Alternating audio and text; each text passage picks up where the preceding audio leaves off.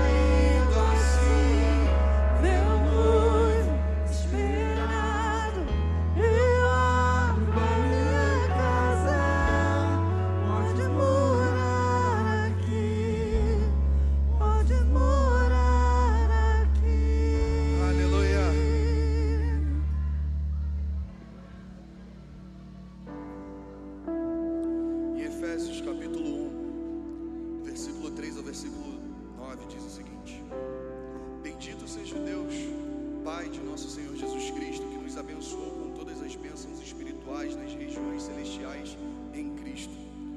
Antes da fundação do mundo, Deus nos escolheu nele para sermos santos e irrepreensíveis diante dele. Em amor, nos predestinou para ele, para sermos adotados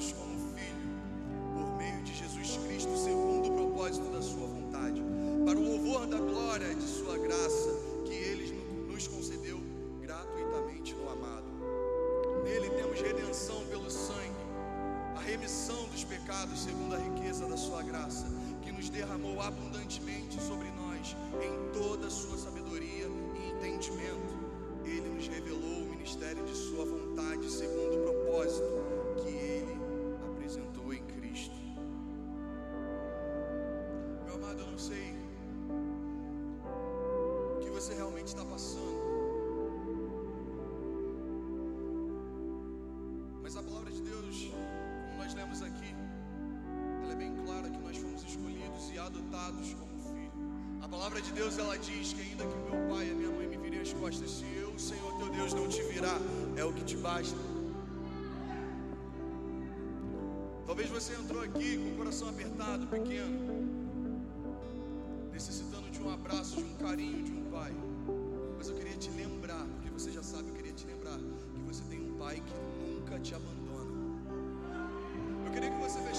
Olhos agora e prestasse atenção nessa canção que nós iremos ministrar.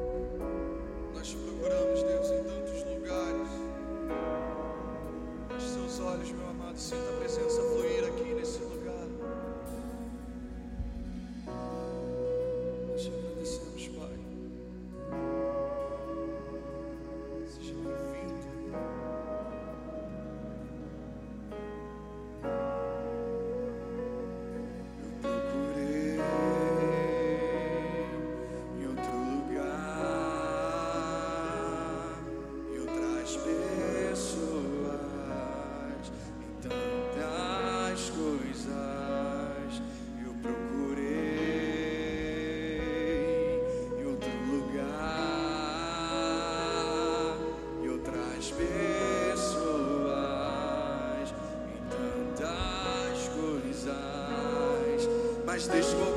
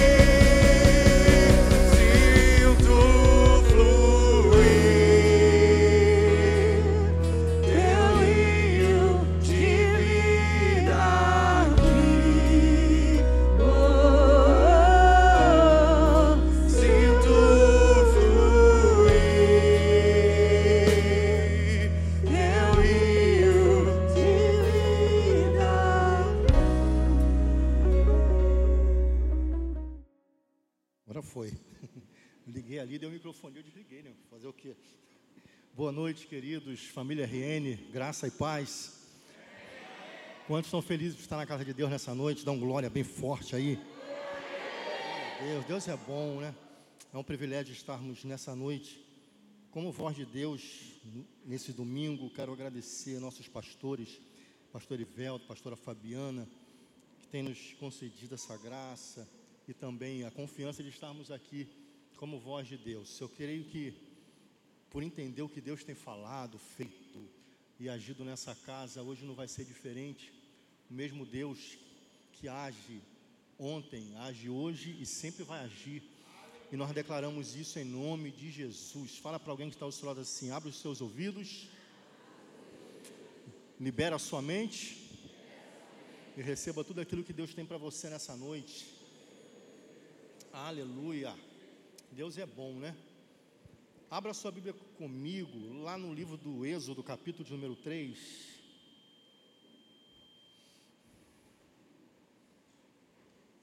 Livro do Êxodo, capítulo de número 3.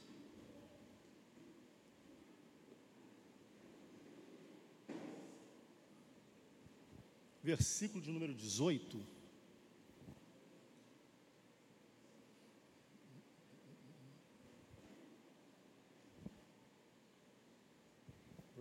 Tá, que diz o seguinte: E ouvirão a tua voz, irás com os anciãos de Israel ao rei do Egito e lhe dirás: O Senhor, o Deus dos Hebreus, nos encontrou. Repita comigo: o Deus dos Hebreus me encontrou nessa noite. Oh, aleluia. Agora, pois, deixa-nos ir, caminho de três dias para o deserto, a fim de que sacrifiquemos ao Senhor nosso Deus. Abra comigo lá em Êxodo, agora capítulo 7 versículo de número 16, que diz o seguinte: E lhe dirás: O Senhor, Deus dos Hebreus, me enviou a ti para dizer: Deixa ir o meu povo, para que me sirva no deserto, e até agora você não tem ouvido isso. Eu vou ler de novo. O Senhor Deus, dos, e lhe dirás: O Senhor Deus dos Hebreus me enviou a ti para te dizer: Deixa ir o meu povo para que me sirva. Repita comigo: para que me sirva no deserto. E até agora, eles dizendo para Faraó: Você não deu ouvido a isso. Ah, feche seus olhos, eu quero orar. Paizinho eterno, em nome de Jesus, nós louvamos o teu nome por estarmos nesta noite Pai, nos desapegamos, abrimos nosso coração e nosso entendimento para a tua palavra. Te pedimos que nosso coração seja, ele é uma boa terra. Eu profetizo corações bons nessa noite, aonde a semente cai e ela produz a 30, 60 e 100 vezes. Eu profetizo que não vai se perder semente nessa noite. Pai, em nome de Jesus Cristo, que caia toda vontade, conhecimento, meu Deus, humano e que o que seja ministrado seja do teu espírito, na tua força, para a glória de Deus, em nome de Jesus. Amém. Amém, povo de Deus. Deus é bom, né? No livro do Êxodo, nós temos esse registro. Eu, tenho, eu quero entender que você já conheça a história do, de Israel. Quando Deus ele chama um servo chamado Moisés, camarada que está um tempo passando um tempo difícil, e ele dá uma missão para esse, para esse homem chamado Moisés. Ele paga uma missão, ele dá uma orientação, porque Deus tem um propósito. O propósito de Deus na vida com Moisés na vida do povo de Deus era para que eles o servissem no deserto, a caminho de três dias. Deus foi, Deus foi muito específico com propósito. E eu quero dizer nessa noite que Deus tem um propósito com a sua vida muito específico. Amém? Muito específico. Deus ele dá um tratado, Deus dá uma palavra para Moisés, para Moisés cumprir essa palavra. Não vou me ater no, na situação de Moisés, como foi. Eu quero me ater no propósito. Você vai chegar diante do rei do Egito e você vai liberar uma palavra para ele. Você deixa aí o meu povo para que eles me sirvam no deserto em outro texto vai dizer, num caminho de três dias. E outro texto vai dizer, para que eles me façam uma festa no deserto. O propósito foi esse. O propósito foi esse. Moisés aceita a missão, Moisés chega e Arão chegam diante de Faraó e eles vão reproduzir justamente aquilo que Deus fala. Por quê? Porque a intenção de Deus era libertar o povo do cativeiro para fazê-los servos no deserto. A Bíblia diz que Deus já nos liberou, Deus já nos libertou do império das trevas. Quando Deus te libertou do império das trevas, Deus te deu o poder de ser feito filho de Deus. Isso é lindo. Mas Deus te salvou para quê? Para você poder servi-lo. Ele está salvando, ele está libertando um povo de 430 anos da geração cativa e está falando assim: em três dias eles estarão me servindo. Fale para alguém que está ao seu lado, acorde ele aí e fala assim assim: ó, Deus te tirou do império das trevas para você servi-lo. Aleluia. Servir a Deus. O que seria servir a Deus?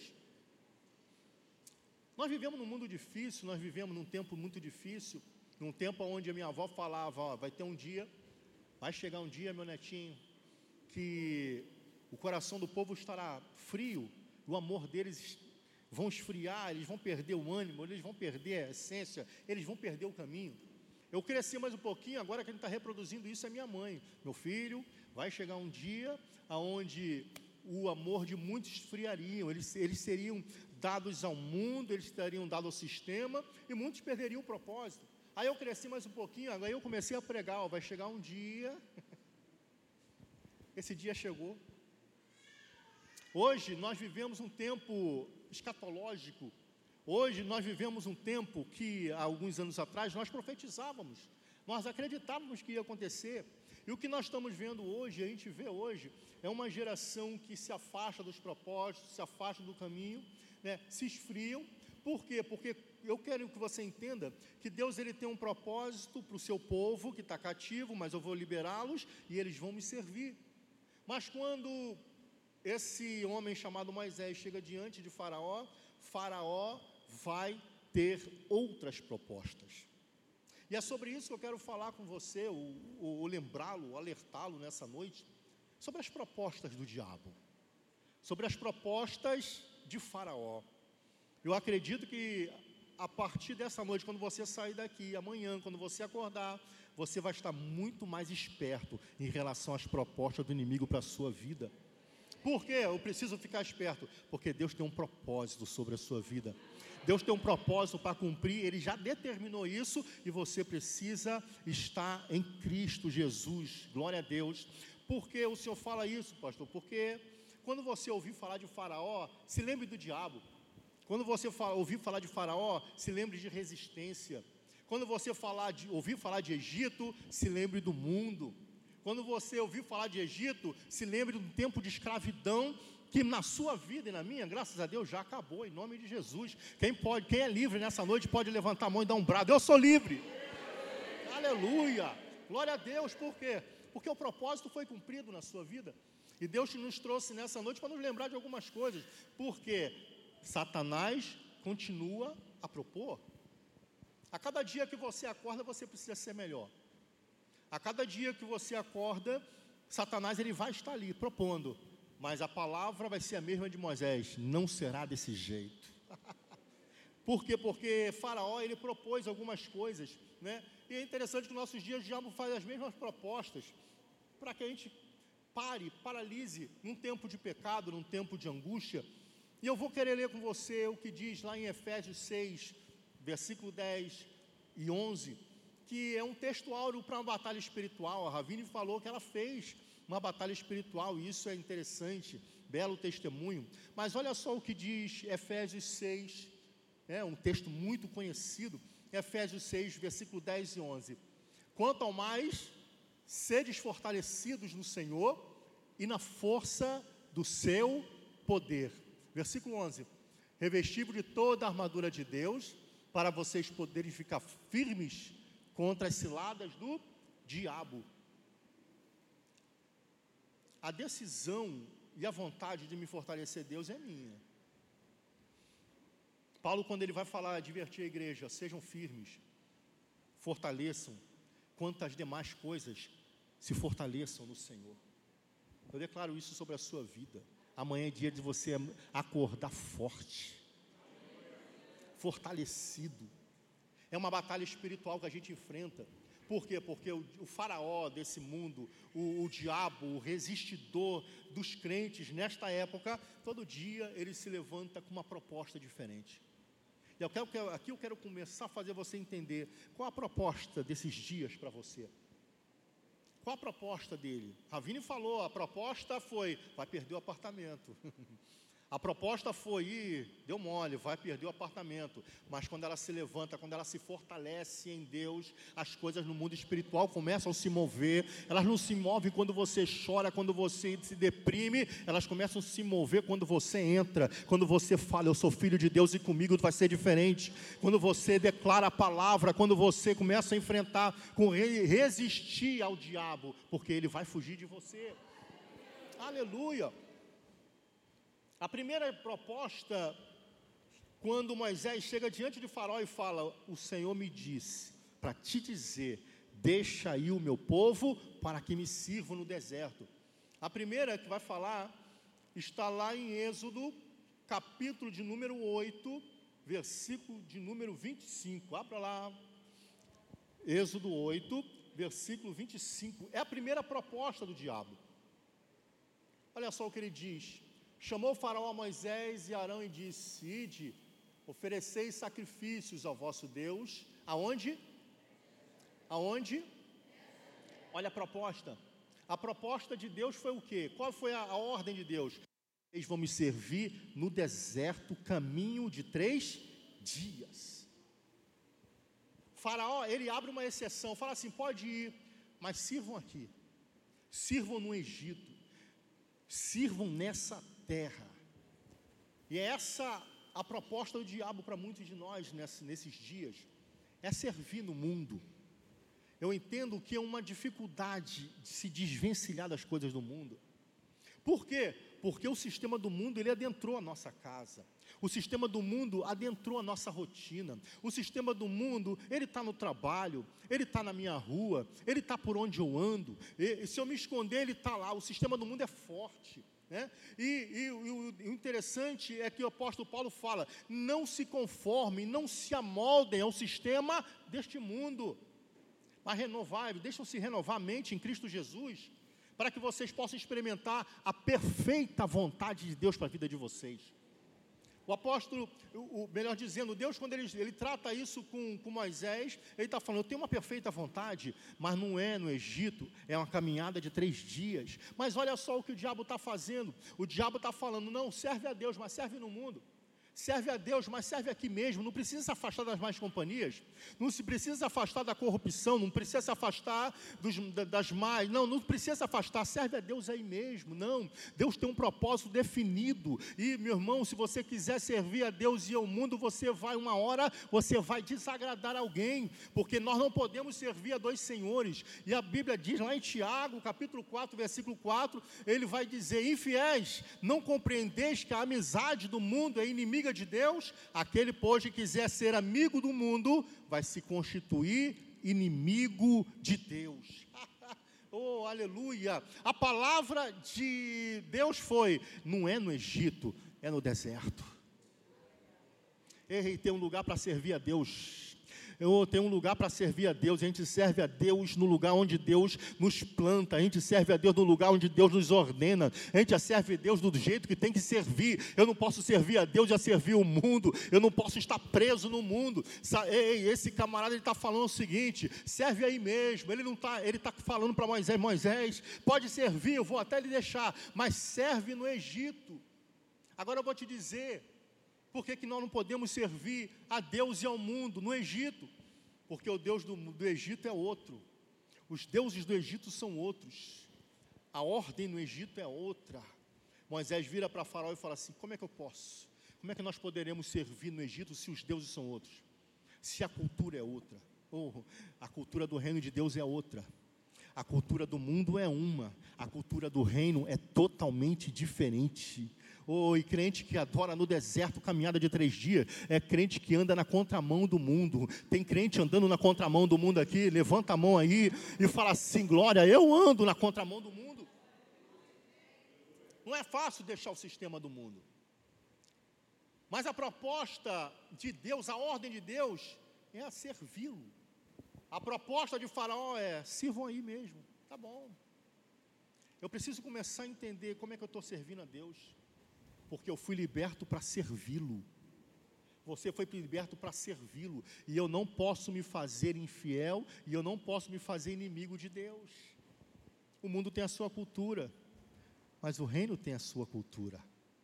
Quando Deus te trouxe para o reino, do, o filho do seu amor, Ele está falando: a partir de hoje a cultura vai ser mudada a cultura vai ser mudada. Pastor, mas a minha família, ela ainda não está aqui, mas você já está. Então a tua cultura vai começar a ser mudada. Você não pode servir a Deus com a cultura de onde você veio mais. Você não pode servir a Deus no reino com a cultura do império, não. Por quê? Porque você hoje tem uma palavra de Deus, Deus tem um propósito sobre a sua vida e você precisa andar conforme Deus estabeleceu para que você ande. Ande, ande, não é fácil. Andar no deserto, eu entendo que parece que crescimento é isso, parece parece que crescimento é andar no deserto. Não poderia ser mais perto, mas Deus falou assim: anda três dias. Ele falou com Abraão: meu Abraão, eu quero o teu filho, vá, ofereça-o a mim para que eu o receba, mas caminha três dias até Moriá. Não pode ser mais fácil? Às vezes parece que complica a coisa, mas fala para alguém que está ao seu lado: fidelidade, ela não vai contabilizar quilômetros.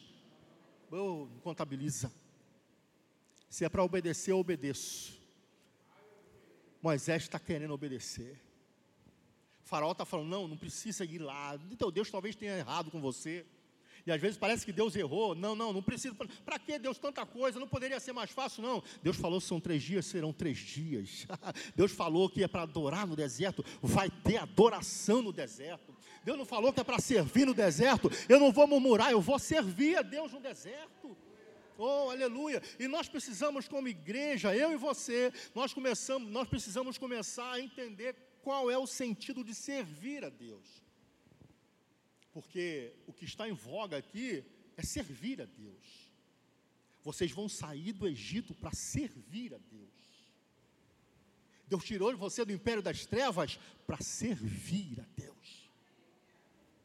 E às vezes parece que o sentido de servir, nós temos perdido isso no meio do caminho.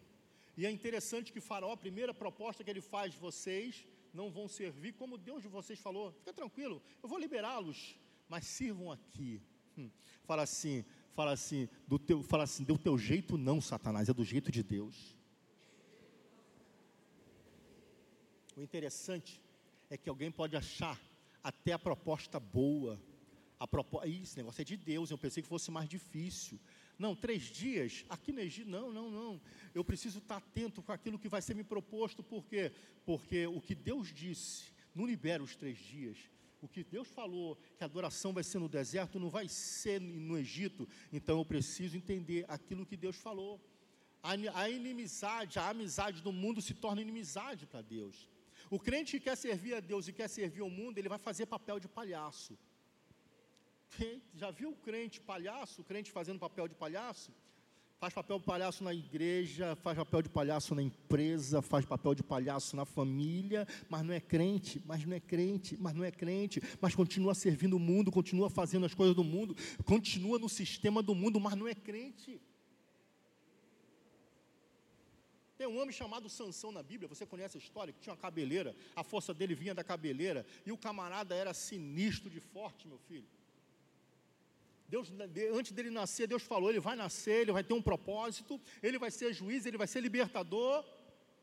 O camarada ele começa bem, ele tem um chamado, ele tem um propósito, mas no meio do caminho, quando cresce, o problema é quando cresce, né?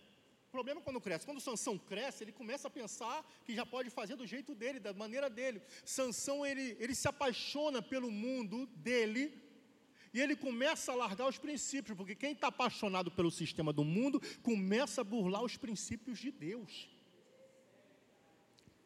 Posso contar uma verdade aqui? Amém? Ou você cumpre os princípios do reino, ou você vai se envolver com os princípios do sistema de Faraó. Os princípios dizem, isso. Sansão ele nasce bem, né? Sansão ele tem um propósito, os pais cuidam, mas quando ele fica de maior, ele agora é o dono de si mesmo. E a história de Sansão é, é cruel, é triste. Por quê? Porque Deus está com ele, mas ele está começando a burlar os princípios de Deus, do, do, seu, do, do seu voto, da sua aliança com Deus, e ele vai se envolver com uma mulher, e você conhece a história de Sansão e Dalila, e ali ele vai ser capturado depois de muito tempo de estar envolvido, porque é assim, começa pouco, começa pequeno, mas esse negócio vai tomando um volume e daqui a pouco não tem mais como sair, está enrolado. Está enrolado. Sansão se enrola ao ponto de jeito que não tem mais sair. Sansão agora está enrolado e o final de Sansão é fazer papel de palhaço. Um homem que tinha um chamado, um propósito, tinha uma unção, tinha uma força excomunal, sobrenatural, um homem que tinha um chamado e agora ele está fazendo papel de palhaço. Sansão agora ele está rodando um moinho, porque tiraram o jumento, tiraram um boi, tiraram o cavalo e botaram o Sansão, o servo de Deus, o libertador de Israel, o, o, o, o, juiz de Israel. A cara acabou para ele fazendo papel de palhaço, vira para alguém que está ao seu lado e fala assim: Deus te trouxe também nessa noite para te dizer que você não será palhaço no sistema do faraó. Deus te, Deus te chamou com um propósito muito maior do que de ser palhaço do mundo. Deus te chamou com propósito. O teu propósito é muito maior. O teu propósito é sobrenatural. O teu propósito é de dar testemunho. O teu propósito é de ganhar gente. O teu propósito. Oh, aleluia. E o faraó está falando assim: serve aqui mesmo. Tanta gente servindo tentando servir a Deus e servindo o mundo. Tanta gente burlando os princípios de Deus, do reino de Deus, para o qual você foi salvo. E se adequando ao sistema do mundo. E o papel de Sansão foi ser um papel, fazer um papel de palhaço. Mas está repreendido da nossa vida. Deus não nos chamou para sermos palhaços nesse mundo. Deus nos chamou para sermos libertadores nessa geração. Aleluia. Vira para o lado e profetiza assim: Deus vai te levantar como um libertador nessa geração. Libertador na tua família, na tua rua, onde você estuda, na tua casa. Deus vai fazer um trabalho, porque, porque o propósito é do reino, o propósito é maior, o propósito é maior. Aí, Moisés ele diz: não é desse jeito, não vai ser desse jeito. Aí o coração de Faraó se endurece, e eu estou falando nesse contexto, é de alguns dias, quase mês, onde as pragas são lançadas. Toda vez que havia uma praga, Faraó chamava Arão e Moisés para falar, para se, se arrepender, vai, eu vou liberar o povo, tal, ora aí para o teu Deus para acabar. E eles oravam, Deus cessava a praga e ele endurecia o coração de novo. Aí eu vou começar a entender isso. A primeira proposta dele vai fazer, pode servir a Deus, mas serve aqui mesmo. Não precisa se afastar do Egito, não precisa se afastar dos princípios do Egito, foge a si mesmo, oh, serve aqui mesmo. O interessante é que eu lembro que com o dia que Deus me, Deus me salvou, o dia que Deus te salvou, não foi para você continuar na mesma coisa, foi para você ter uma transformação sobrenatural na sua vida, porque o Evangelho é transformador e você aceitou Jesus, ele te transferiu, ele falou: você agora vai me servir para ser transformado, porque o Evangelho de Cristo transforma. É por isso que as pessoas chegam no reino de Deus e querem continuar do mesmo jeito. Eu, o pastor Ivelto, na luta dele, tem que mudar, a pastora Fabiana tem que mudar, os líderes na, tem que mudar, por quê? Porque o evangelho é transformador. Não dá para receber o Evangelho de Cristo e o próprio Cristo na vida e continuar do mesmo jeito. E Satanás está falando, continua do mesmo jeito no Egito, continua com os mesmos princípios no Egito. E Deus está falando, caminha três dias, caminha três dias, caminha três dias, caminha três dias, e me serve aonde eu te mostrar, me serve do jeito falar. Ei, vira para alguém nessa noite do teu lado e fala assim: você vai servir a Deus e pronto. Aleluia. Ninguém vai fazer papel de palhaço. Satanás pensou que alguns aqui fossem mais uma vez, deixa ele na igreja, deixa ele na igreja, deixa ele ouvir aquela palavra lá, ele vai ouvir, não vai ser transformado, ele vai entrar e vai sair do mesmo jeito, porque eu já tenho a vida dele na mão, eu quero repreender as obras do diabo sobre a vida de algumas pessoas que adentraram esse lugar para declarar: a tua vinda nessa noite não vai sair do mesmo jeito, você vai sair daqui com uma palavra e com o propósito de Deus para servi-lo. Aleluia! vai chegar sexta-feira, vai chegar sábado lá no GV, e aí os livros vão olhar, eita, mudou, alguma coisa aconteceu. O que, que aconteceu, pastor? É porque o princípio do reino ele muda, é porque a palavra transforma, é porque a palavra liberta. Aleluia. Me sirvam. Mas não é do teu jeito, não é do jeito do mundo, é do jeito de Deus. A próxima está em Êxodo capítulo 8, versículo 28, a outra a proposta indecorosa de Faraó. Então disse Faraó: Vou deixar vocês irem, para que vocês ofereçam sacrifícios ao Senhor, vosso Deus, no deserto. Olha só, mudou. Parece que está melhorando. Na primeira ele falou assim: pode ir, mas continue aqui, não saia do Egito. Agora ele está falando: não, não, podem ir, vão, vão, vão render, vão oferecer sacrifícios ao Senhor vosso Deus no deserto, como ele falou, somente que saindo, hum, não vai muito longe, não. Ah, meu irmão, e tem, e tem, e tem proposta que é indecente. Ele vira para os homens de Deus e fala assim: ora por mim lá, hein? Lê aí, ele fala assim, ó, como é que ele fala? Ele fala, não vá muito longe. Vocês podem servir, vão no deserto, mas não vá muito longe e orem por mim. Quem que já convidou um amigo para vir para a igreja, ele não veio, tirou onda com a tua cara e ainda falou, ora por mim, irmão. Meu irmão, dá uma vontade de orar mais por ele, não dá não? Naquela hora abençoada, você fazendo o maior esforço, você orou, você vai convidar, ele fala, e na hora ele fala assim, ah, e ele começa a zombar, ainda fala, ora por mim, vou orar, vou orar, meu irmão. Já estou orando, inclusive, foi o que Faraó falou para os homens de Deus, falou assim, vão, vou deixar, vocês vão prestar o sacrifício, vocês vão, somente não vão longe. Aqui eu aprendo outra coisa, pastor Ivel. Que Satanás sabe que não pode com o povo de Deus, porque o povo de Deus já é marcado. Satanás sabe que não pode comigo nem com você, porque nós temos uma marca, nós estamos lavados, remidos pelo sangue do Cordeiro, somos de Deus, mas algumas coisas ele vai travando. Ele vai travando, como assim, pastor? Porque ele vai falar o seguinte: pode ir, mas não vá longe. A Bíblia diz que Deus já te abençoou com todas as sortes de bênçãos. A Bíblia diz que você vai voar com asas como águia e correr como se fosse corça. Não vai se cansar, vai se renovar. E Satanás fala: não vai longe. Para alguns nessa noite ele pode estar falando: não, não interessa, vai lá na RN ouve a palavra, se envolve lá, mas você está proibido de ir longe. Ir longe.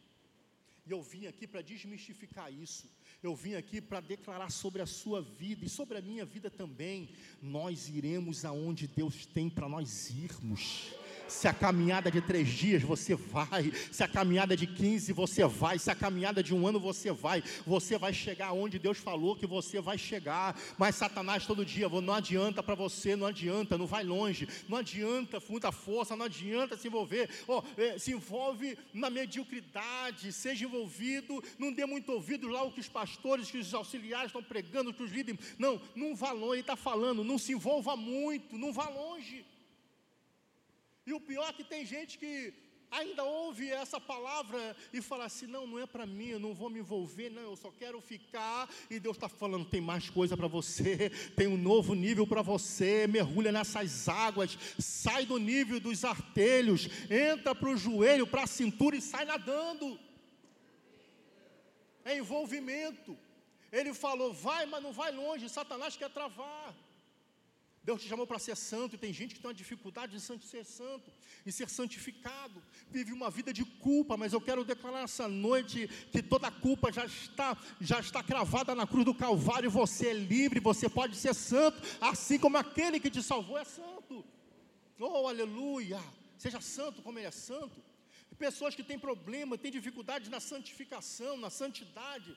Tem pessoas que têm problema, não vão muito longe na oração A oração é chave de vitória, a oração te abre portas, a oração te coloca em lugares que você naturalmente não teria condições de, de acessar. A oração te coloca no colo de Deus, a oração te dá acesso ao trono da graça, ao trono do favor. E Satanás falou assim: não vá longe na oração, não vá longe.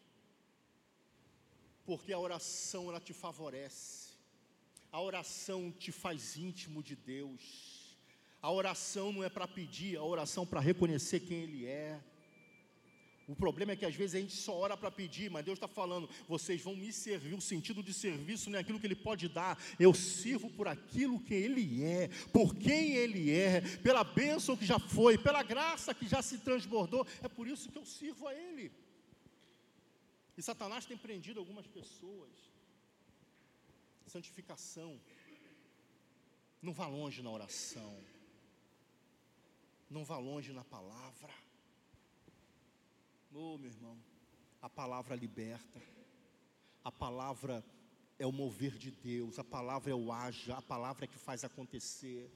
A palavra é que traz a existência, a palavra é que vai antes de você, a palavra é que cura, mesmo sem você estar lá. Libera uma palavra em Deus, a palavra, a Bíblia é, é o caminho, a Bíblia é a lâmpada para os meus pés, a palavra de Deus é luz para o meu caminho. E Satanás falando: não vá longe na palavra.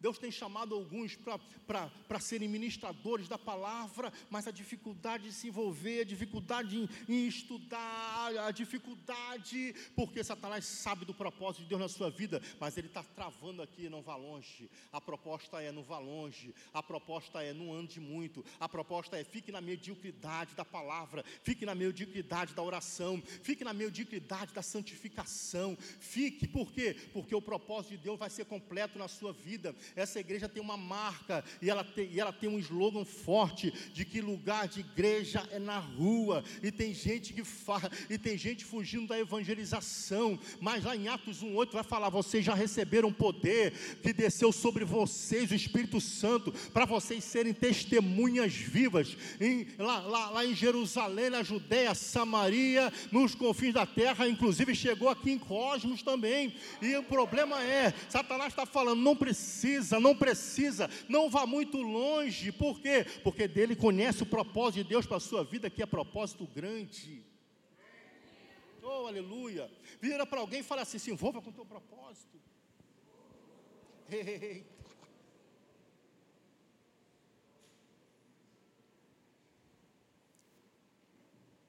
Quem prega, vai longe. Quem canta, vai longe. Quem toca, vai longe. Quem serve o reino, vai longe. Eu vim com a palavra de Deus simples, profética. Considere como você quiser, mas vai te tirar do comodismo, da acomodação nessa noite. Deus não te chamou para mediocridade. Mediocridade aqui não é pejorativo, é média, na média. É o que todo mundo quer, é o que todo mundo faz. Deus te chamou para subir, Deus te chamou para outro nível, Deus te chamou para fazer além da média, Deus te chamou para ir além do que os outros estão indo. Oh, aleluia. Fala para alguém que está do seu lado assim, Deus chamou para ir além. Vai longe, vai longe, vai longe. Reconhece o texto que Deus, que o profeta está na beira do rio. Ele está com medo. Aí de repente um rio corre naquele lugar. E a Bíblia diz que esse rio ele é transformador. Existe um rio transformador correndo aqui nesse lugar, que sai direto do trono dos céus sobre essa igreja. Por quê, pastor? Porque quando a gente se reúne como igreja para servi-lo, meu irmão, não tem teto, bonito, não tem teto. Isso aqui, o céu é uma coisa só, o reino se manifesta nesse lugar. É por isso que a gente ora, que se manifeste o teu reino, seja feito conforme a tua vontade. Venha a nós o teu reino. Quem acredita comigo que o reino de Deus está manifesto nessa noite? Quem acredita que o reino de Deus está manifesto nessa noite? Então levanta a tua mão e declara que venha o teu reino sobre esse lugar. Aleluia! Que venha o teu reino. Que venha o teu reino. E Satanás está falando, propondo para muitos, não vai longe. Isso é triste. Você conhece alguém com, uma, com, uma, com potencial você fala assim, camarada, esse camarada, essa mulher, este homem, esse jovem, tem, mas tem alguma coisa travando, limitando, que, e, e a proposta é não vai longe. Você não vai longe na tua santificação, você não vai longe na sua oração, no, na palavra você não vai, você não vai ser uma testemunha, você não vai, e aí ele vai falar assim também, você não vai longe na adoração. Porque aqui, meu irmão, poderia parar aqui, parar. O servir a Deus está envolvido com adoração. O serviço a Deus está envolvido com adoração. João 4, 20, 24, você vai, já conhece esse texto, vai falar assim, minha filha, a hora já vem, eis que vem a hora, e a hora já se manifestou, aonde os verdadeiros adorarão ao Pai, em espírito e em verdade. Em verdade. Em verdade. E Satanás quer tirar esse princípio da adoração do vida do crente. Agora eu vou lembrar da, das séries de palavra do pastor Ivelto. O poder do confronto, pastor. O poder do confronto. Eu tenho uma palavra que pode te confrontar nessa noite. Mas servir a Deus vai muito mais daquilo que eu faça no reino dele. Eu sirvo a Deus com quem eu sou, não com aquilo que eu faço. Deus está mais interessado em quem você é, do naquilo que você pode fazer. Essa palavra é um confronto, porque alguns que, que, que não se ligam vão falar assim: então eu não vou fazer mais nada porque o pastor falou. É, é motivação do coração, é entendimento. Eu e você precisamos entender quem nós somos. Nós fomos salvos para servir a Deus. Posso falar? Vou falar um negocinho aqui. Adoração não é a canção que eu canto. Tivemos um louvor maravilhoso nessa noite, amém? Hum, como é que eu digo isso? Mas para alguns não pode ter passado de música, pastora Fabiana. Adoração do Filho de Deus que foi salvo ela não se manifesta duas horas por culto. Quando eu venho à casa de Deus, levanto a minha mão, não quer dizer que eu seja um adorador, que eu esteja adorando. Eu estar pregando nessa noite, não quer dizer que eu esteja adorando a Deus com aquilo que eu estou fazendo. Se eu estou tocando, cantando, ministrando, dançando, fazendo o reino acontecer, o que a gente faz, não quer dizer que eu estou adorando a Deus. Por quê? Porque a primeira adoração é a minha. A essência da adoração é espírito e verdade. Quando eu pego para pensar quem eu sou, eu vou começar a avaliar as obras que faço. Eu posso estar ministrando nesse altar essa palavra e, e, e, aquilo que eu estou servindo o reino, aos filhos, pode estar adorando a Deus, mas não pode também pode não estar adorando a Deus. Porque, como assim, pastor? Eu ainda não entendi. O problema não é o que eu prego aqui, o problema é que eu vivo lá. O problema não é o que eu estou pregando aqui, o problema é que eu sou em casa. O problema é o meu dia a dia. O problema é o nível do serviço. Eu nasci para servir. Quem nasceu para servir a Deus aqui, quem foi liberto para servir, você precisa entender comigo nessa noite que o servir a Deus não tem nada a ver com o que eu estou fazendo hoje aqui o servir a Deus e andar no deserto, dando glória a Deus.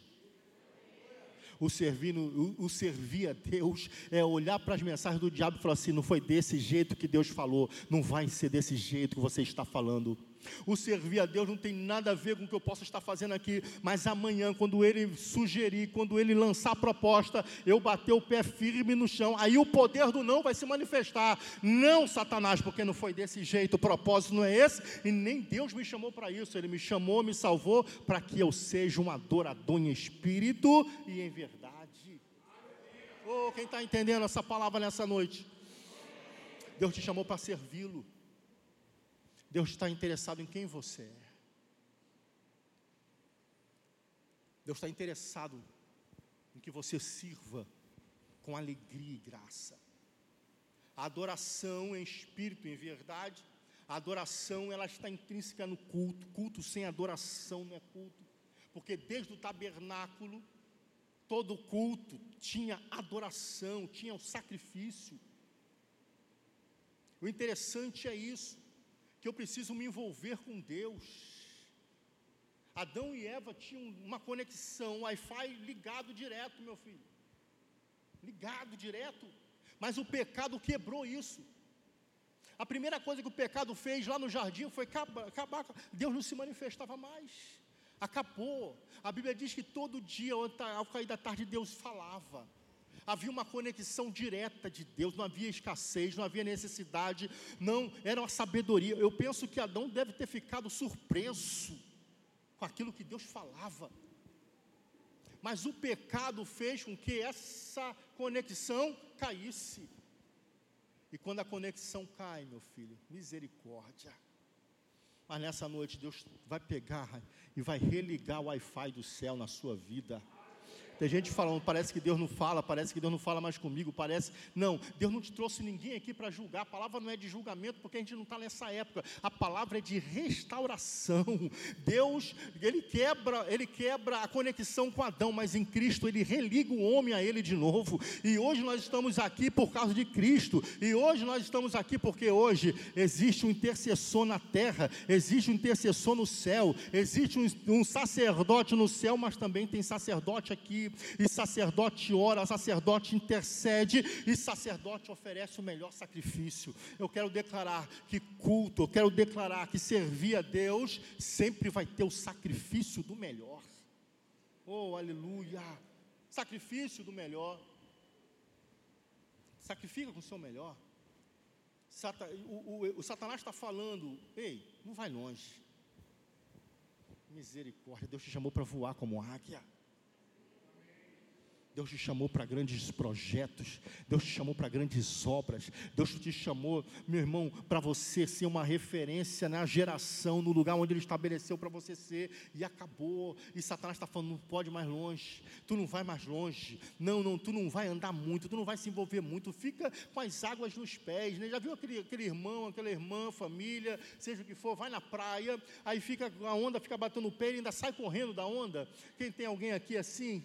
Corre de onda com a onda no pé, meu irmão, eu não vou falar que é vergonha para você não sair daqui envergonhar, mas isso é uma vergonha, né? Um camarada grande, tremendo, ó, a água vem aqui e parece que o profeta está aqui na mesma situação. Não sei se ele está vendo o, o, o, o volume da, da, água, né? Porque o que parece que às vezes Deus nos assusta com o volume que Ele te mostra. Aí o volume faz fazer você o quê? Você se esconder e você fica escondido. Aí eu vou só molhar o pezinho, é, Pastor Ivelto, Pastora Fabiana sabe, né?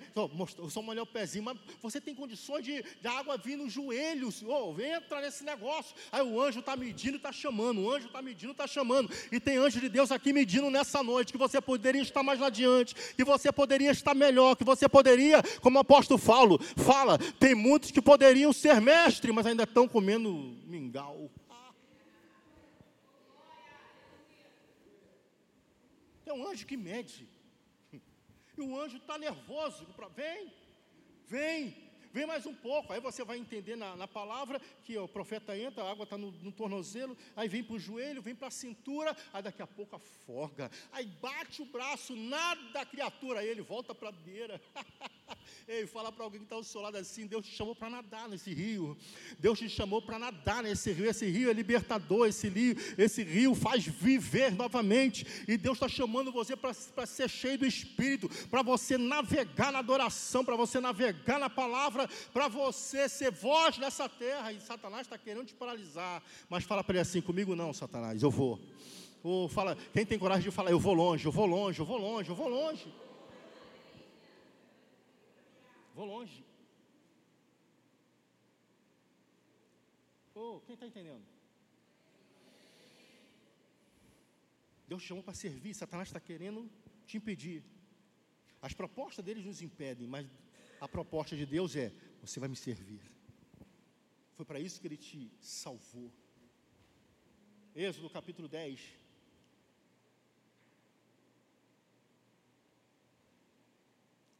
versículo 8 e 9. Então Moisés e Arão foram conduzidos à presença de Faraó. E este lhes disse: Olha só como é que ele vai melhorando o negócio. Ide, servir ao Senhor vosso Deus. Porém, quais são as pessoas que irão? Respondeu Moisés: Havemos de ir com os nossos jovens, com os nossos velhos, com os filhos, com as filhas e com todo o nosso rebanho e com o nosso gado. Nós havemos de ir porque temos que celebrar uma festa para o Senhor. O faraó fica endemoniado e fala assim: não vai ser desse jeito. Vão somente os homens, fica o resto. A terceira proposta de Satanás para nós nos dias de hoje é que o nosso culto seja sem expressão, que o nosso culto seja mecânico, que o nosso culto seja pendente. Eu estava pensando em casa, o que, que o senhor quis falar com isso? Ele falou assim, Júlio, vou te levar para o teu ambiente. ambiente. Nosso ambiente é igreja. Amém? Não sei aqui, pastor, mas por onde eu passei, a gente fazia culto de homens. culto de homens. Ou culto desorganizado. Culto de homem, a gente não queria nem ler Bíblia, a gente queria comer churrasco. Culto de homem tem que ter churrasco, né, Jim? Tem que ter churrasco. Vai bermuda, chinelo, vai assim. A gente vai na força. A gente é homem, tem negocinho com a gente. Culto de mulher. Hum. Dez irmãs aqui. Ah, meu irmão, quer ver uma coisa que a gente fica olhando assim? As irmãs preparando o culto. A gente fica, para que isso? Para que isso? É flor, é arranjo, é negócio, é uma coisinha aqui, é uma coisinha ali. Aí pega umas pastorinhas, né, né? aí o negócio fica mais difícil, né, pastora Fabiana? O negócio acontecer, e é coisinha, é arranjo, é não sei o quê. É, aí, aí, culto de mulher, assim, nós vamos tratar das emoções, nós vamos tratar do, do emocional, né? valorizar a mulher e da saúde. Aí chama psicóloga mental, chama ginecologista, vai tratar da saúde, aquela coisa linda de se ver. E os irmãos tudo lá fora, meu Deus, como vai chegar a hora da comida, né? porque a gente fica esperando acabar para comer. Aí aquela coisa doida, né? é culto das mulheres. Repita comigo, culto excelente. Amém? E os homens? Aí na força, tem que ter churrasco. Culto de jovem, pastor Ivelto. Ah, aqui vou falar o quê? É, é pulação, é fumaça, é luz, é, é grito e tal. É, sai, sai suado da presença de Deus. Força, alegria. Quem que vai para o culto? Quem que vai para o culto? Iremos nós? Ele está falando os homens, as nossas mulheres, os nossos jovens, os nossos velhos, as nossas crianças, vão todo mundo, inclusive os gados vão, ovelha, boi. Vai não. Vão vocês, o restante fica. Satanás está querendo empregar em nós em ser um servir a Deus, um culto sem excelência das irmãs, sem a força dos jovens em alegria? Ou, e os nossos irmãos de terceira idade, sem a história e sem a experiência deles? Porque o culto é isso. Tem a força, tem, tem, tem o vigor do homem, a decisão que vai à frente. Tem as irmãs que põem um negócio, um jardim do Éden, com a excelência. Tem a, a juventude do, do jovem, mas tem a sabedoria dos velhos. Quando Deus fala para Josué, não se afaste da palavra, fique naquilo que você aprendeu com Moisés, morreu, mas o que ele fala ainda tem valia para hoje. As cabeças brancas, elas têm história e experiência. Os jovens têm força, a excelência das irmãs e o poder dos homens. E, sabe, e o farol está falando: não, não, não, não, não, não, não, não. Sirvam a Deus na força de vocês.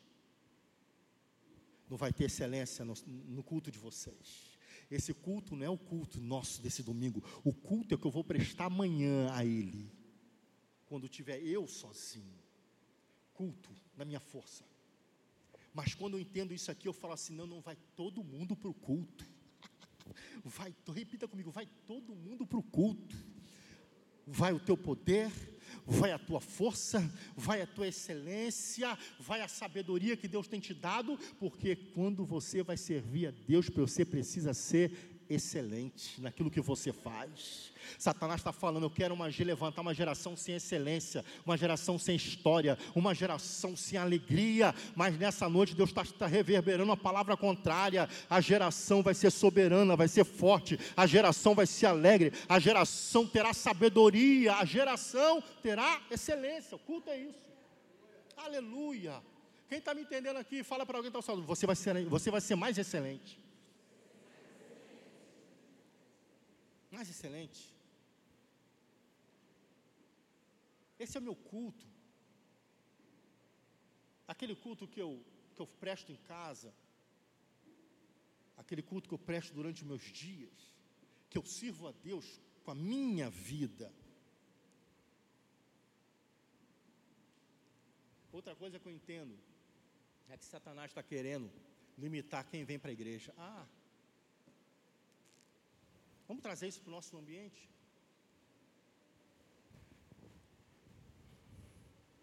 Você vai sozinho para a igreja, a esposa fica. Você vai sozinho para a igreja, o marido fica.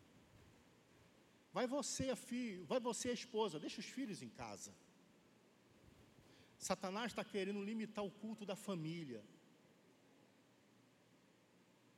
Eu sou chato às vezes nesse, nesse contexto, por quê? Porque o culto é da família. A igreja é construída de famílias fortes. Eu não posso abrir mão hoje do ensinamento com o filho, porque eu conheço, eu conheço o mundo onde eu estou contextualizado. Meu irmão, poder do confronto. Às vezes a gente vem para a igreja e fica em casa. E Deus tem uma obra poderosa na igreja com a família. Por qualquer coisa as pessoas ficam, não se envolvem. Aí o marido vem, a esposa vem, os filhos não vêm. E Satanás está se alegrando com essa história. Poderia contar alguns testemunhos aqui de situações onde as pessoas não têm esse poder, essa, essa, esse entendimento. Eu conheço, a geração é difícil. Tem papai e mamãe aí. Geração é difícil. Há uma luta com os adolescentes, há uma luta com a juventude. Ah, porque eu vim de uma geração também que não era fácil, né? Mas filho não ficava em casa enquanto o pai estava na igreja. Me desculpe. Ia emburrado, mas ia. Eu ia para vigília, forçado, mas ia. Senhor materno não era mole não, meu irmão. Lá no 32, quem conhece o 32 já entrou ali, ó, 32 adentro. Morava em Bangu, na vigília, sábado à noite. Não tinha nada a ver comigo.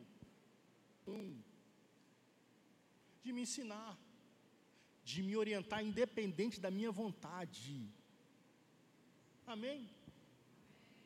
Fico triste com o pastor Júlio, não. Não, o pastor Erivelto me bota mais na escala. Mas existe uma guerra hoje, Satanás está querendo que a família se perca. Pastor, mas lá em casa quem crente só eu, eu profetizo hoje. Se você tiver fé e começar a declarar a palavra, que ele está falando, não precisa se aprofundar muito na palavra, não. Ó, fica, fica, ó, vá, mas não vá, não vá longe. Se você ler Atos 10, 1, você vai ver, meu irmão, algo poderoso acontecer na casa de um homem chamado Cornélio aonde ele quer entender a palavra, ele chama Pedro. Pedro vai. Quando chega, Pedro chega na casa de Cornélio, tem um grupo formadão lá, um GV poderoso, aonde tem todos os seus parentes e todos os seus amigos íntimos. Pedro começa a pregar. Pedro começa a pregar. E a Bíblia diz que antes que ele terminasse de falar, todos estavam cheios do Espírito Santo. Ei, fala para alguém que está ao seu lado: a salvação é para a tua casa. A tua salva, ah, Satanás não vai roubar os teus filhos, Satanás não vai roubar a tua esposa, Satanás não vai roubar, não, não. Declare a palavra, declare a palavra, declare a palavra. Um dia eles estarão entrando por aquelas portas e sendo salvos. Um dia eles serão transformados diante da presença de Deus. O que que Satanás está querendo? Que eu desista da minha família, da minha casa. Mas eu quero com você nessa noite entender que eu não posso desistir da minha casa. Oh, quem pode declarar isso? Eu não vou desistir da minha casa. Eu não vou desistir do meu pai. Ele pode ser quem for. Eu não vou desistir da minha mãe. Eu não vou desistir dos meus filhos. Eu vou declarar a palavra e vai acontecer. Porque Josué falou: Eu e a minha casa serviremos ao Senhor. Eu e a minha casa serviremos. Aleluia. Vai entrar, quem pode olhar para lá, quem, quem tem, quem se identificou com essa palavra, olha para a porta lá e fala assim: vai entrar, não vai demorar muito, vai entrar por lá aleluia. Vai entrar. Eu vou para o capítulo 16 de Atos. Aí você vai entender a história de Paulo e Silas estão na cadeia. Você conhece a história? O terremoto acontece, tudo abre, eles ficam lá. O carcereiro está pensando que eles fugiram, vai se matar. Opa, estamos todos aqui. O carcereiro não entendeu nada. O que o carcereiro pega? O carcereiro pega Paulo e leva para dentro da sua casa para tratar das feridas de Paulo. Misericórdia.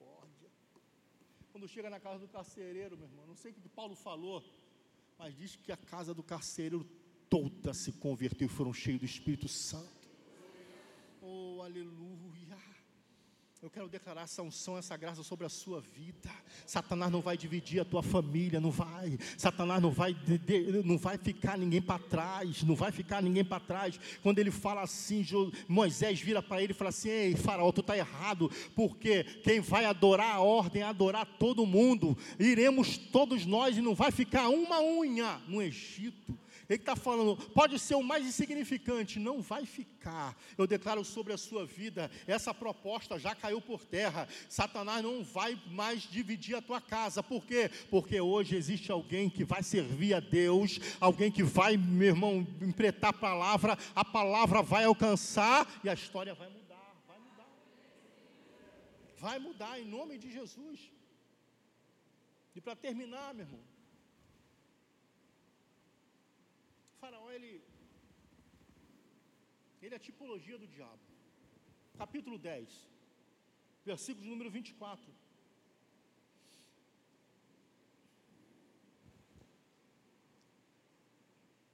Então Faraó chamou a Moisés e lhe disse: E de servir ao Senhor, pode ir. Fiquem somente os vossos rebanhos, vosso gado, as vossas crianças, melhor dizendo, vai o gado, fique o gado, fique os rebanhos, leve as crianças. Porque na proposta anterior ele falou assim: as crianças não vão, pode levar, vocês vão. Moisés vira para ele e fala assim: vai todo mundo, não vai ficar ninguém para trás, nem o gado vai ficar, nem a ovelhinha que nasceu ontem vai ficar, todo mundo vai, porque nós precisamos sacrificar ao Senhor. Repita comigo. Eu preciso servir a Deus com tudo aquilo que eu tenho e com tudo aquilo que eu sou. Eita. Salmo 103 vai dizer: Bendiz a minha alma ao Senhor e tudo que há em mim, bendiga o seu santo nome. E não esqueça de nenhum dos seus benefícios. O livro de Provérbios vai dizer: honra o Senhor com as tuas primícias, com a tua renda. Honre ao Senhor. Tivemos um momento aqui de dízimos e ofertas, por quê? Porque Satanás, ele toca no ponto crucial, que é o sacrifício, porque todo culto tinha sacrifício. E Faraó fala: vocês vão, mas você, deixa, deixa, deixa o gado e deixa as ovelhas. Moisés fala: como é que a gente vai sacrificar? Se o objeto da nosso sacrifício vai ficar, não vai ficar nada fica nada. É por isso que Satanás tem falado no mundo: não precisa dizimar, não precisa ofertar. Ei, esse negócio é de coisa de pastor. Não, não, não precisa desse negócio, não. Por quê? Porque Satanás tem impetrado essa, essa filosofia nesses dias para que o reino de Deus não cresça financeiramente, para que os desafios não sejam alcançados, sim, eu entendo. E Deus falou: eles não vão no deserto levantar a mão, bater palma, glorificar, cantar, pregar, eles vão sacrificar. Oh, aleluia! É por isso que nós somos desafiados, nossos dízimos e ofertas. Momento de ofertório, mas eu também entendo algo aqui que também não é somente relacionado às minhas finanças. Ele está falando, ele está falando, deixa o objeto do sacrifício aqui. Ele está falando, sirva a Deus, mas nunca dê o seu melhor. E nós já falamos isso. Quantas pessoas, pastor, sem força para adorar? Tantas pessoas sem ânimo para servir a Deus. Tantas pessoas hoje não dão o seu melhor não confessam a Deus, porque nós precisamos confessar quem Deus é. Porque adoração não é receber, adoração é dar. Oh, aleluia. Oh, quem pode sentir a presença do Espírito já nesse lugar? Culto é disposição, culto é ânimo, culto é fé, culto é sacrifício, é por isso que o apóstolo Paulo fala lá em Romanos 12, se vocês puderem colocar, eu acho que eu não, não passei para vocês, mas isso aqui é lindo.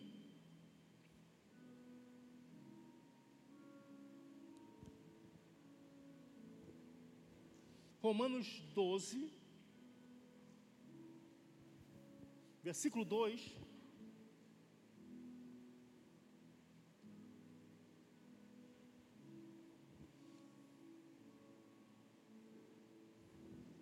O versículo primeiro, melhor dizendo, diz o seguinte: Paulo está falando para mim e para você ainda, porque a palavra fala. Eu rogo a vocês, irmãos da RN, família RN, pelas misericórdias de Deus, que, vos, que apresenteis o vosso corpo por sacrifício vivo, santo, agradável a Deus, que é o vosso culto. Eita! O meu culto é eu me apresentar a Deus. Eu sou o culto. O culto sou eu, eu presto culto. Eu me apresento como sacrifício. Eita, sacrifício. É por isso que tem que ter luta. É por isso que o mundo espiritual ele resiste, mas quando eu vou para quando eu vou para a palavra, eu vou para Efésios 6, eu vou entender, sejam fortalecidos no Senhor, sejam fortalecidos no Senhor e na força do seu poder, tem que estar fortalecido no Senhor, tem que ter poder de Deus para cultuar a Deus, para cultuar a Deus com a sua própria vida, para você ser o sacrifício, porque sacrifício, culto é sacrifício, culto é oferenda. A Bíblia diz que Deus te fez sacerdote.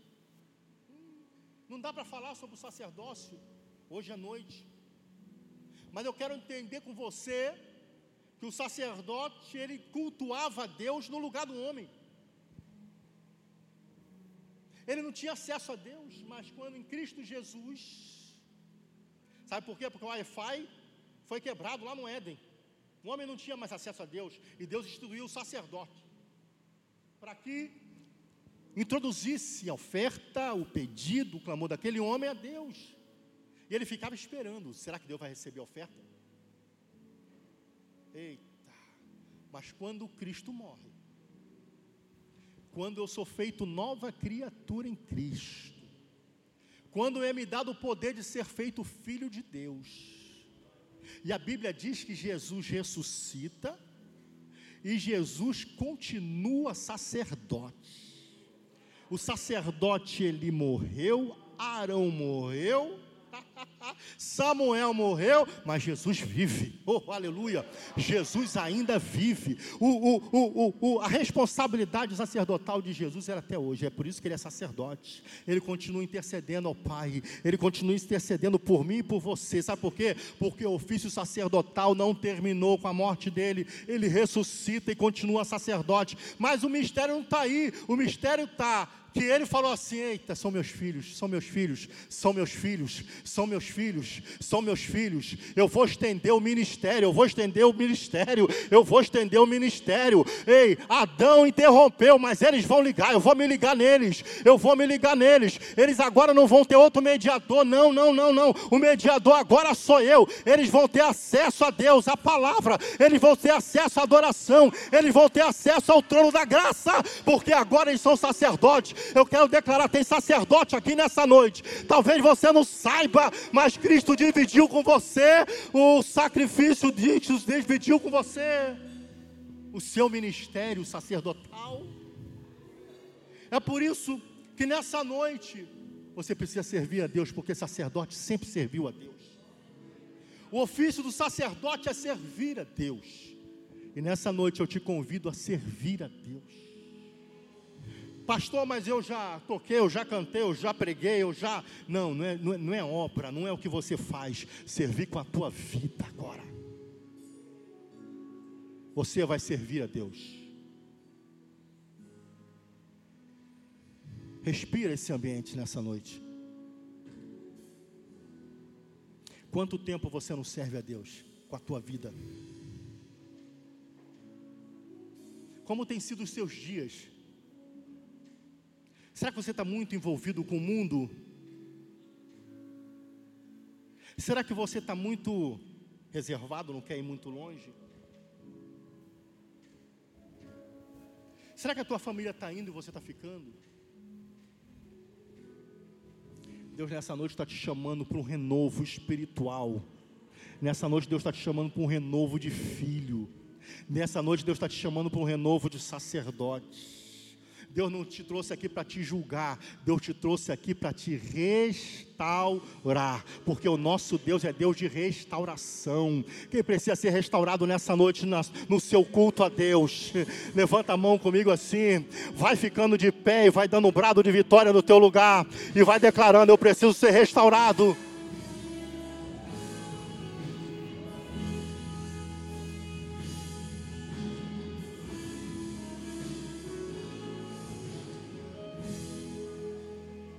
Como é que o sacerdote, como é que o povo adorava a Deus? Como é que o povo servia a Deus? Reconhecendo quem Ele é. A igreja precisa reconhecer quem Deus é. Paulo, ele, ele não tem o que expressar de Deus. Mas ele fala, ele é soberano, ele é eterno. A ele a honra, a ele a glória, a ele o domínio, a ele o poder e a ele toda adoração. Eu não quero que você pense em outra coisa. Eu quero que você entenda isso, que o teu espírito comece a adorar o Senhor nessa noite. Comece a servir ao Senhor com adoração nessa noite. Não é hora de pedir, é hora de estabelecer conexão de novo com o trono da graça. É hora de sair do mecanismo, de sair do automático e você parar um pouco, olhar para cima e falar: ah, Tu és soberano e Tu és Deus sobre todos os deuses e Tu és Senhor da minha vida. Os nossos dias, as nossas semanas, os nossos meses eles estão urgindo. O dia, a semana, as horas passam, e você vai olhar para dentro de si mesmo e vai e você precisa reconhecer isso. Eu estou muito longe de Deus. Parece que eu estou desconectado dele. Mas nessa noite o Deus da conexão já chegou nesse lugar. E não tem muito, não, meu filho, já chegou, é obra para quem crê e para quem quer. E o desafio nessa noite é você adorar a Deus como você não adorou essa semana ainda. Nós vamos cantar essa canção. Eu quero nessa canção, porque durante essa canção você vai ser restaurado na sua vida. Eles falam, eles vão me adorar, eles vão me adorar uma distância de três dias. Seria muito você vir a esse altar? Para eles foram três dias, você serão três passos. O que, que vai acontecer aqui? Isso é um ato profético. Para quem reconhece que precisa estar conectado em Deus. Eu quero confrontar você agora, para você que não ora mais, mas está na igreja nessa noite, está dizendo que é crente por aí. Para você que está longe da palavra de Deus. Eu quero falar para você que está envolvido com as coisas de, com as coisas do Egito e não se deu conta ainda que você não pode servir a dois senhores. Isso é para você nessa noite. Eu quero falar para você que está aqui dentro dessa igreja, que trabalha, que é digno de honra pelo serviço que você presta ao ministério dos pastores dessa casa e ao reino de Deus. Mas Deus ama muito mais você do que aquilo que você pode fazer. E às vezes, pastor Ivelto, às vezes a gente quer substituir, e culto a Deus não se substitui. Eu vou pregar lá, o pastor Ivelto me deu o privilégio, eu vou pregar lá essa noite, eu vou passar uma semana tranquilo. O que eu faço não substitui a presença de Deus diariamente na minha vida. De que a manachara manasubiara banachara